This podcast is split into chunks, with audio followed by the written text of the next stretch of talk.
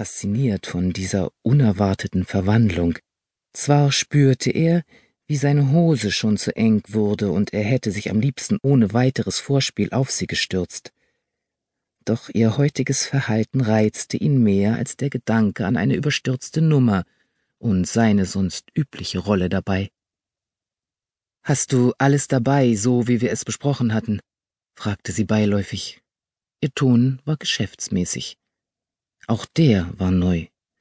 Sie wirkte so distanziert und überlegen, keine Spur von angespannter Erwartung wie sonst. Das machte ihn an. Er wollte wissen, was dahinter steckte. Gleichzeitig war er irritiert, hatte das Gefühl, als bewege er sich auf dünnem Eis, ob es einbrechen konnte. Doch wie herrlich es glitzerte. Die Verführung war zu groß, er wusste, er war bereit mitzuspielen. Ja, dort auf dem Tisch. Ihre Augen folgten seinem Blick zu einem kleinen Mahagonitisch in einer Ecke des Schlafzimmers. Es war alles da. Zwei rote Kerzen in Kerzenhaltern, eine Schachtel Streichhölzer, ein paar Handschellen mit Schlüssel, das Jagdmesser, die Peitsche mit langen Lederriemen, eine schwarze Augenbinde. Sie trat an den Tisch, nahm die Kerzen und verteilte sie auf den Nachtkästchen.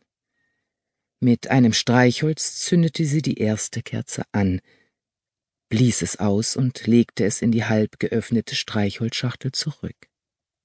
Als die andere Kerze brannte, landete das zweite Streichholz neben dem ersten. Sorgfältig schob sie die Streichholzschachtel zu, knipste die Nachttischlampe aus, ging wieder zu dem kleinen Tisch. Die Zündholzschachtel legte sie auf die Tischplatte.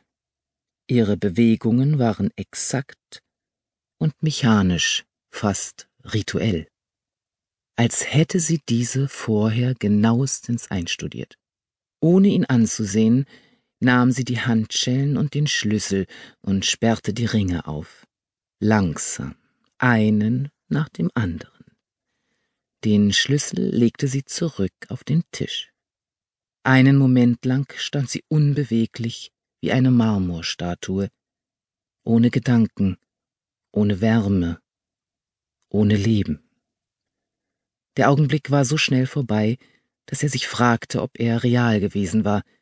Wie gebannt hatte er sie beobachtet und keinen Blick von ihr gelassen. Ihr verheißungsvolles Komm wäre gar nicht nötig gewesen, denn in diesem Moment wäre er ihr überall hingefolgt, sogar in die Hölle.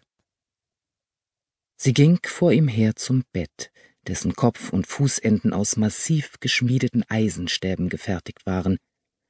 Während sie die Handschellen daran befestigte, legte er sich mit dem Rücken aufs Bett und streckte seine Arme nach oben. Sie umschloss seine Handgelenke mit den Ringen. Bist du bereit? Ein kurzer Blick in seine Augen, ihr Gesicht direkt über ihm. Die Art, wie sie ihn ansah, verursachte ein Kribbeln in seinem Magen. Er nickte. Die Handschellen schnappten zu. Sie stand auf, ging zurück zum Mahagonitisch. Ohne zu zögern, wählte sie das Jagdmesser mit dem Griff aus fein bearbeitetem Horn. Sie kam zum Bett und beugte sich über ihn. Mit der spitzen Klinge des Messers beschrieb sie langsam feine Linien auf seiner Brust, die sich so schnell hob und senkte, als wollte sie davonflattern. Wie ein Vogel. Die Schneide glitt über den dünnen Stoff seiner Kleidung bis zum Bauch, bis zu seiner Hose, unter der sich sein steifer Schwanz gierig emporreckte. Bald würde er platzen, so voll war er schon, Warum fasste sie ihn nicht an? Aber alles, was sie tat, war zu lächeln und die Klinge wieder hinaufwandern zu lassen, bis zu seiner Brust und weiter bis zur linken Schulter.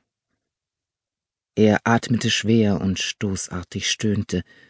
Gott, ich halte es nicht mehr aus, mach schon die Hose auf und setz dich auf ihn drauf, los und küss mich endlich, ich will deine Lippen spüren. Leise lachte sie. Ich würde gerne, aber es geht nicht. Leider.